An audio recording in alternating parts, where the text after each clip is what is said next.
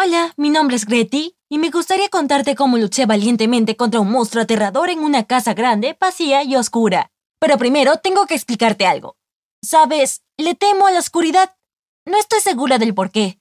Tal vez cuando era niña vi algo aterrador en la televisión y mi imaginación se encargó del resto.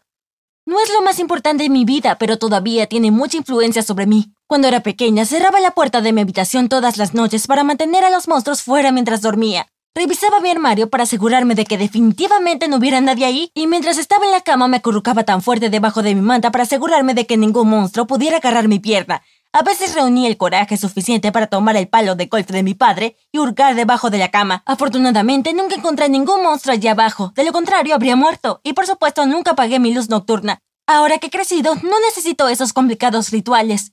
Todavía mantengo mi luz nocturna encendida, pero no más ridiculeces infantiles.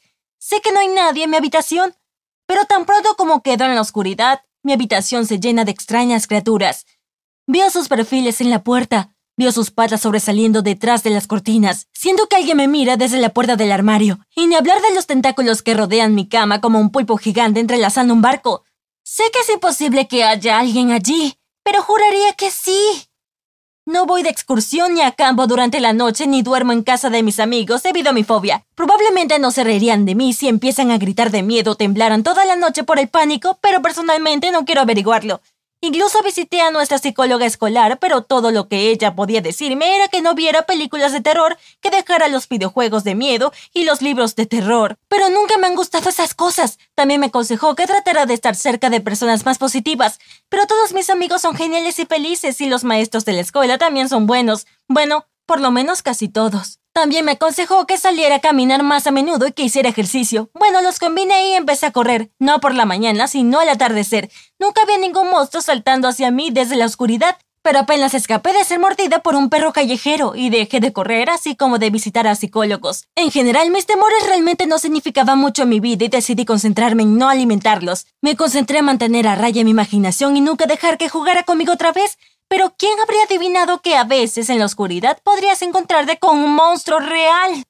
La historia que me gustaría contarle sucedió en una tarde fría y ventosa en medio del otoño. Rara vez me quedaba sola en casa, pero en ese momento mis padres se fueron a un fin de semana romántico para celebrar su aniversario de bodas. Traté de que tres de mis amigas vinieran a dormir a mi casa, pero todas tenían diferentes razones para decir que no. Me hice un par de emparedados calientes y mientras pensaba dramáticamente que ya no tenía amigos, me encontré a una película para ver. Una persona no necesita el consejo de un psicólogo para abstenerse de ver películas de terror cuando está oscura afuera y el viento frío del otoño hace ruido. Por supuesto que elegí una comedia romántica. ¿Qué podría salir mal? En el preciso momento en que John estaba a punto de decirle a Mary lo que sentía por ella, la energía se fue por completo. Terminé mi sándwich rápidamente como si alguien estuviera a punto de quitármelo y me acurruqué en el sofá. Me dije a mí misma, es solo una tormenta fuerte, Greti. El viento ha bajado las líneas eléctricas. Todo lo que tienes que hacer es esperar un poco. Todo estará bien pronto.